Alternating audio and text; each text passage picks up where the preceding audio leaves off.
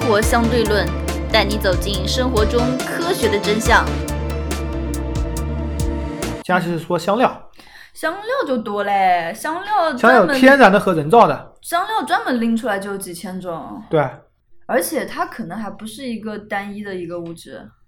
哎，我觉得特别喜欢。讲到这个香料，你说中国古代的香料，西方国家最想要就是中国的香料啊。西方有他很多那边香料啊不能，很奇怪，啊但是他西整方船是以整胡椒船为胡椒为主的，西运方的有就是香料啊就是中国的香料呀，阿拉跟伯的吧黄金一样贵阿拉啊。伯也有啊。阿拉伯就是要从中国采西购方是香这料，样子，西方特别是奇怪。当时是有钱人才吃得起肉，对吧？吃得起肉了，你打来很大一头野兽，你不一顿吃不完，要保存吗？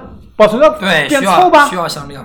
所以要香料把它臭味给掩盖掉，同时起到一定的防腐作用。嗯，大量是他们大量从中国进口丝绸，中国就出来了嘛，丝绸。为什么那个店里香料就很是说好吃，呃，上次看了一个节目，说是那个饭店里面就是烧菜逻辑嘛，第一道是炒菜，然后第二道油拿来做什么东西，第三道油拿来做那种重口味的酸菜鱼之类的东西。嗯，嗯你反正吃不出来是吧？里面放大量的香料，对你给上去了。对，香料里面包括你植物的花叶、果实、种子、根茎、树皮，什么各种东对西全是香料对。对，这个还有人造香料，嗯，是从某一种成分中特别提取的，特别是石油制品提取的香料。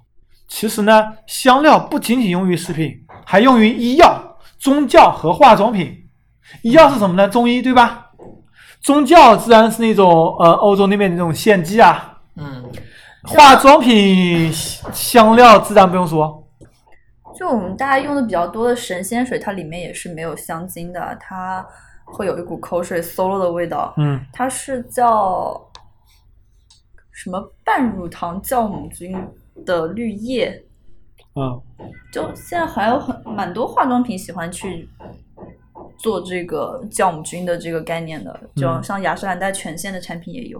哦，扯远了，嗯，接着着色剂又称为色素，嗯，色素刚刚当当所说的黄馒头、白馒头红、馒头、白馒头估，计现在估计估计可能放玉米更便宜吧。呃，现在这个着色剂经常见的红颜色的，以前不是说有致癌物质的苏丹红全国被禁用了吗？对，现在又用的是红曲米，又称为红曲，嗯然后辣椒红素，嗯辣椒里面提取出来的天然色素，嗯嗯，黄色主要是核黄素，又称维生素 BR 嗯天然色素，嗯，柠檬黄是人工合成的，一八八四年就诞生了，已经用了超过一百三十年了。哦，对，有一些那个比较危言耸听的公众号，他会说。哎，你的食品添加剂是从什么虫子里面提取的？确实有一种叫胭脂红，它是从啊，胭脂虫里面提取的。嗯，但是你放心，你吃不到真正从胭脂虫里面提取那个胭脂红，全人工合成的。那个很贵，你吃不到的。啊，我听说过胭胭胭脂红是，对，哎然后说一下增稠剂，增稠剂主要是卡拉胶、黄原胶和瓜尔胶。嗯卡拉胶又称鹿角菜胶，嗯是从海洋红藻提取的多糖的统称，嗯，主要用于肉酱啊、果酱啊之类的，还有用于那个合成牛排。哎，等一下，这个地方，嗯，接着是黄原胶，黄原胶又俗称玉米糖胶，是一种经野油菜黄单胞菌发酵产生的复合多糖体。在美国，它经常是由玉米淀粉所制造，常见于方便面。这可能就是你啊方那便个、呃说的那个黄的。瓜尔胶主要是从植物瓜尔豆中提取一种高纯化天然多糖，也是用于方便面比较多。其实这东西很简单，检测很简单，任何物质它都有一种吸收光谱，啊用光谱就可以知道它是什么物质啊。所以在食品检测中，只要它送检，就可以很容易的知道它里面有什么成分。基本上包装的或者大品牌的包装产品，这些东西并不会过量，或者并不会产生什么危害。接着就今天重点，糖类的就甜味剂。嗯，首先糖我们就不多说了，因为谁都知道，对吧？蔗糖我们来先说说看糖精。糖精，当当当，你要吃吗？糖精应该可以吃的吧？糖精有一股迷之苦味，不是很好吃。糖精开始是合法的，因为它在一八七八年就被发现了。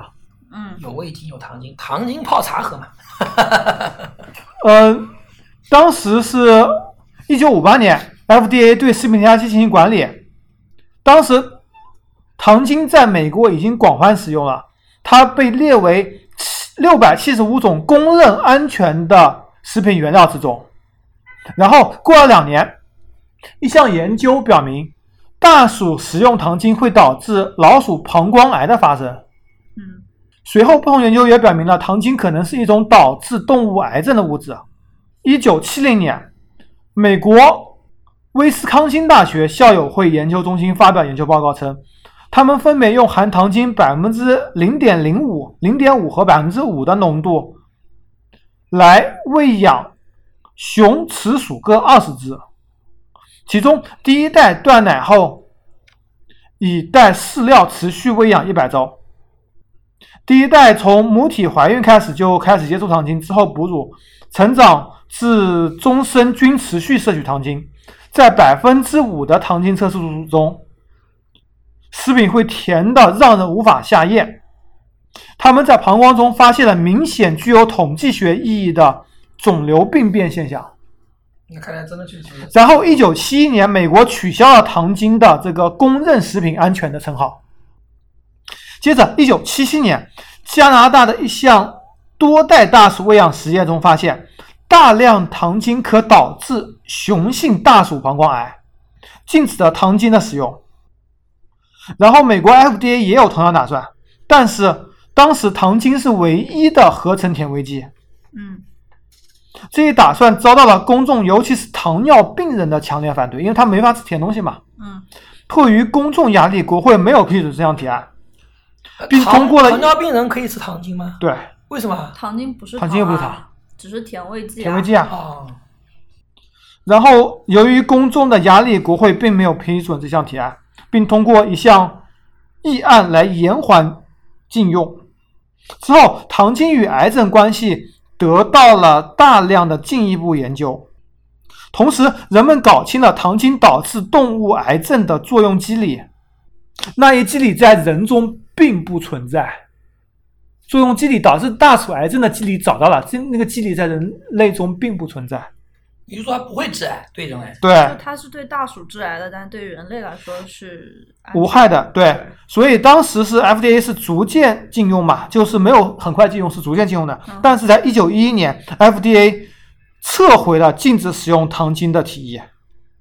但其实糖精的味道吃起来并不好。然后在两千年，嗯，建议把糖精从已知或者疑似致癌物中名单去除掉。嗯最后到了二零一四年十二月二十四日，美国 FDA 才发布通报，再次认可糖精作为食品添加剂再次被使用。 糖精主要是吃的，后面会有点苦味出来。对，糖精其实是一种名学名应该就叫糖精钠，嗯，甜度是糖的三百到四百倍，现在被认定为是一种无毒、无热量、价格低廉的非能量型甜味剂。就它的最大缺点是水溶液浓度稍大时略带苦味和金属味。嗯，我买了一个草莓味的人体润滑油，那个吃起来好难吃。好吧，国内除了糖精钠，还有什么糖精银、糖精铜、糖精锂、糖精钾和糖精锌。嗯其中糖精锌还是我国的糖精专家张卫民在九二年发明研制成功，并在两千年七月获得中国发明专利。其实糖精最后被认为是合法的，嗯，觉得甜味剂吃起来跟正常的味道还是区别很大的，嗯完全不对能完全不能替代。所以要多种甜味剂一起添加。像木糖醇，它会有一股迷之酒精味。接着就是最广泛的阿斯巴甜，嗯也是王爷所吃的最多的甜味剂，嗯几乎天天吃啊。嗯几乎。阿斯巴甜，简称 APM，是一种非碳水化合物类的人造甜味剂，又名阿斯帕坦、阿斯巴坦、代糖，编码是 E 九五幺，化学名为天门冬酰苯丙氨酸甲酯。它首先于一九六五年合成成功并申请专利，一九九二年专利到期。它在常温下是白色的结晶体的粉末，因为它甜度很高嘛，基本上有一百五十到两百倍的糖。阿斯巴甜它还是比较接近蔗糖的味道的。阿斯巴甜是比较接近于蔗糖一种甜味剂。现在很多无糖可乐，包括口香糖中都大量的采用阿斯巴甜，包括那个蜜饯类的产品也会添加阿斯巴甜。嗯，还有需要，还有漱口水，还有牙膏里面也会放。而呃，一份2007年的医学审查结论是在现有的科学证据表明，在目前摄入水平下，阿斯巴甜是非常安全的。嗯，虽然它分解产物包括苯丙氨酸，这可能是苯丙酮尿症的患者就无法使用了，其他人的话是安全的。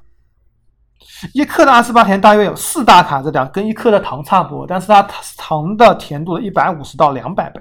嗯，一克很多哎。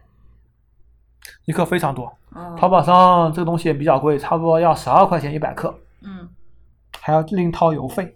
嗯其他儿童含服的维他命啊、钙片啊东西都会添加它。在一九七四年，还在干果中获得使用许可。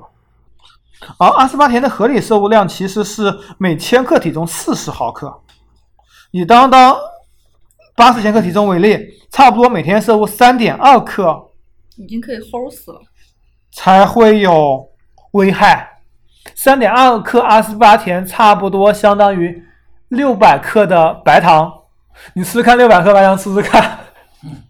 嗯，好，哎，如果喝饮料的话，有可能可以喝下去。呃，喝饮料的话，你看一下，一罐三百五十五毫升的无糖可乐，大约含一百八十毫克的阿斯巴甜。对于当当这种体重八十千克的人来说，大约要喝一箱二十四罐，才能够达到 FDA 规定的上限。就是七升多，对，二十四罐可乐，加而且加油而且现在加油应该会能，喝而且它 是，而且它是三百五十五的，这是三百五十五的，现在国内可乐已经三百三了，嗯一箱还不止，一箱还也再多两罐，嗯至少王爷一天最多喝两罐，不可能再多了。在关于癌症研究审查，并没有发现癌症跟阿斯巴甜中存在着关联。无论是在动物癌症研究，还是人类流行病学研究和体外基因毒性研究，都没有发现。所以目前看来，这是非常安全的。但是阿斯巴甜也有一些争议，比如说有些人说它会有，呃，神经毒性作用，会导致神经或者精神状况，比如说抽搐、头痛、情绪改变。这次在统计学上可能会有这么一点点结果，但是好像也没有明显的显著的结果发生。而阿斯巴甜代谢中会有少量的甲醇产生，极其微量的甲醇。嗯哼，有些人怀疑是否会造成视力问题，但是具体的使用这量样应该不大吧也得到每天这种一箱多的可乐，听装可乐。如果极端情况下应该可以喝进去。嗯，不大可能。你喝七点五升水试试看，十五斤。然后就是有另外一种说法吧，说无糖可乐可能并不利于减肥。对，他的说法是这样子的：你既然喝了无糖可乐，你下意识中可能会更愿意摄入另外更多高热量的食物。我我我的大脑会觉得被骗了。我要的是热量，你给我吃的是什么东西？然后下一次吃到甜味的时候，就说啊，反正你也你也没摄入热量，继续给我吃。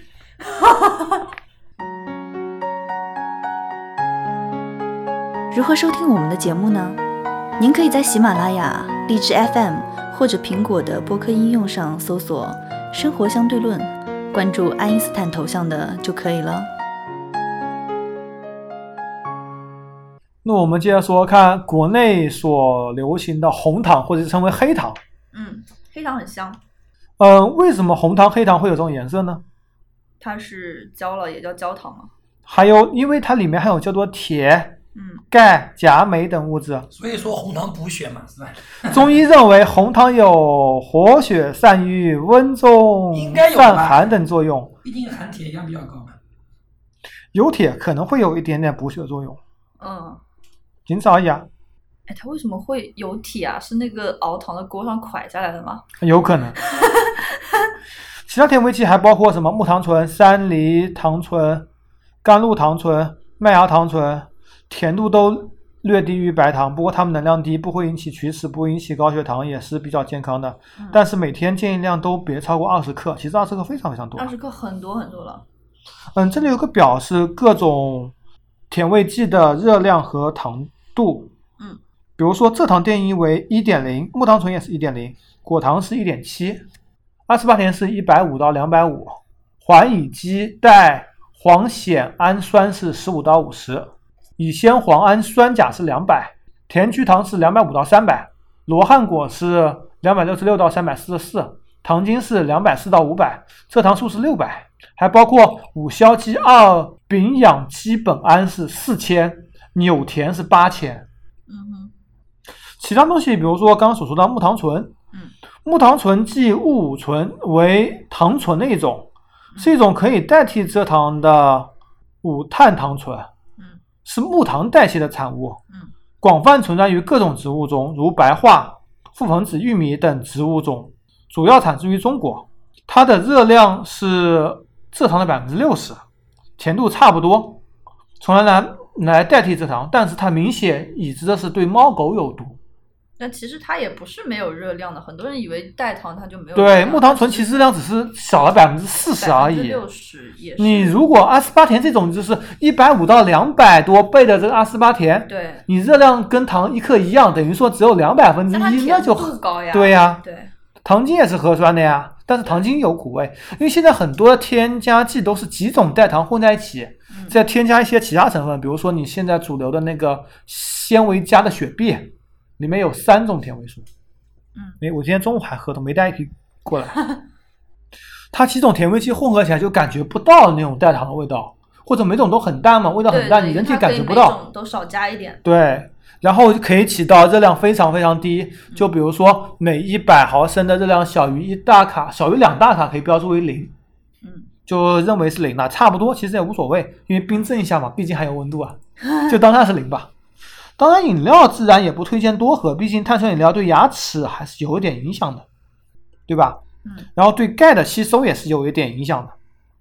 哎，但是去年有那个牙医发明了对牙齿好的糖，就是吃那个糖不光不会蛀牙，还可以保护牙齿。好吧，那个是一个棒棒糖，在淘宝上卖大概，哎，今年应该便宜了吧？去年贵吧？还是这个价格，我看一下，我忘了那回头看便宜点试叫试什看么。东西了。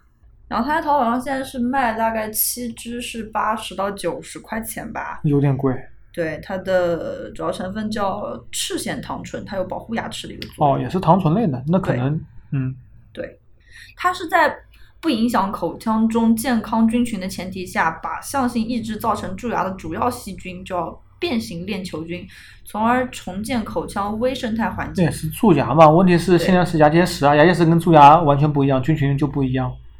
我们现在是牙结石的困扰，就造成造成蛀牙的，它主要还是那个呃，就就是牙结石，它是牙菌斑嘛，对牙菌斑它那个牙菌就是主主主这个变形链球菌嘛，嗯它是抑制嗯，的造成龋齿和牙结石的菌不是同一种哎，这样的、啊、嗯，哦。龋齿就不会牙结石，牙结石就不会龋齿。那可能它这个是针针对小朋友的，小朋友龋哦齿比较多，哦哦，那对，可所能以是所以它是做成了一个棒棒糖的一这个样子。嗯嗯哎，晚上可以含一颗糖睡觉， 嗯嗯，可以可以。只要不要呛到就没事。嗯，那我们来做个总结吧。嗯，今天我们节目主要是从各个方面讲了各个种类的食品添加剂。啊嗯在过年中大家听了也不会觉得食品吃的不会那么安全。其实大多数食品添加剂都是没有任何问题的，，对，可能会对有极小一部分可能会有反复，比如说现在可能你认为动物体实验可能会有危险或者怎么样。最后，反正每种东西吃量都不可能太大嘛，对，对而且无论是什么呃抗氧化剂、什么坏血剂，包括那防腐剂，基本上都是能够通过光学频谱来识别出来。在质检上面，你也相信我们现在有关部门，因为我有朋友也之前在相关部门工作过。现在的包装产品质质检要求是非常非常严格的。对，呃，你尽管可以放心大胆的买，当然了，某些所谓的免检产品还是要小心一点哦。就只要正规的产品，你不要拿来当饭吃，你都是没有问对，题是的。那我们今天节目到此为止，拜拜。拜拜。拜拜。如何关注我们呢？您可以加入 QQ 群四三九九五幺七幺零，关注公众号“生活相对论 ”TLR，关注网站 E eduxdl 点 com。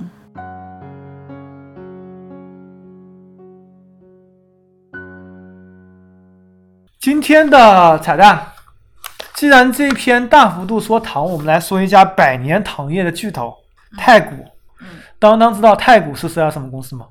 我还真不知道，太古，泰国啊，太古糖没见过吗？没买过吗？没没买过。反正王爷买过太古东西，应该几万块了，嗯、我买了挺多的。